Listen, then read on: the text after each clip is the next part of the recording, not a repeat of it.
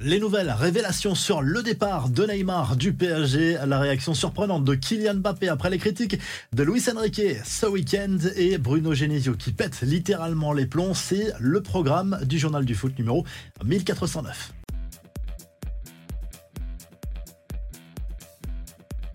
Le PSG a bien poussé Neymar vers la sortie cet été. Thiago Silva, l'ancien capitaine du PSG, a fait quelques confidences sur le transfert de son compatriote vers Al Hilal cet été. D'après le défenseur de Chelsea, Neymar ne voulait pas aller en Arabie Saoudite. Lui rêvait de remporter la Ligue des Champions avec le Paris Saint-Germain pour entrer définitivement dans le cœur des supporters parisiens. Mission manquée pour le meneur de jeu de la Célessao qui, on le rappelle, est blessé pendant plusieurs mois depuis sa dernière blessure et en plus il est parti en très mauvais termes avec les supporters du PSG. Et ce lundi, l'équipe nous en dit plus sur les critiques de Luis Enrique à l'encontre de Kylian Mbappé ce week-end.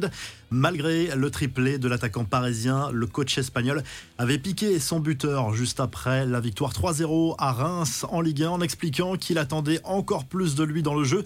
Le capitaine de l'équipe de France n'a pas été blessé par ses déclarations, bien au contraire, il sait que son entraîneur est très exigeant, en particulier avec lui, et que cet état d'esprit peut lui permettre de franchir encore un nouveau cap dans sa carrière.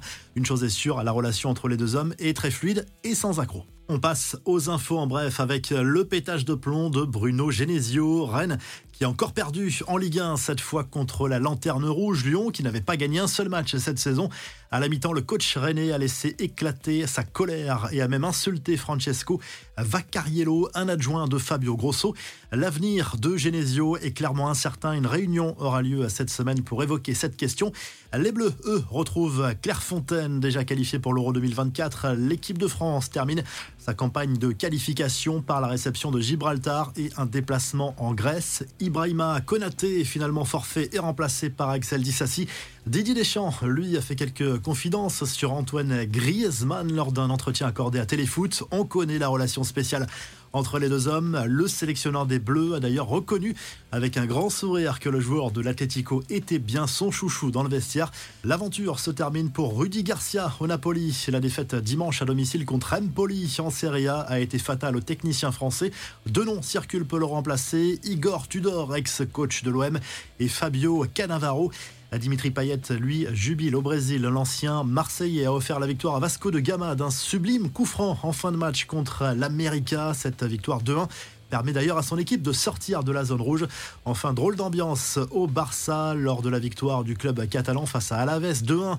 Robert Lewandowski a mis un énorme vent à son coéquipier Lamine Yamal. L'international polonais a volontairement esquivé la tape de la main de son partenaire après une incompréhension sur une action. La revue de presse, le journal L'équipe revient sur la défaite sur le fil de l'OM 1-0 dimanche soir à Bollard en clôture de la 12e journée de Ligue 1. Les Marseillais qui restent en milieu de tableau avec un match en moins. Les 100 et qui remontent à la sixième place du classement. Du côté de l'Angleterre, le Daily Express Sport revient sur le match complètement dingue entre Chelsea et Manchester City en première ligue dimanche. Score final 4 à 4 entre les deux équipes. Les Citizens sont leaders devant Arsenal et Liverpool avec un point d'avance alors que Chelsea reste en milieu de tableau du côté de l'Espagne. Le journal AS salue la nouvelle prestation XXL de Antoine Griezmann avec l'Atlético Madrid avec un but et une passe décisive. L'international français a encore été brillant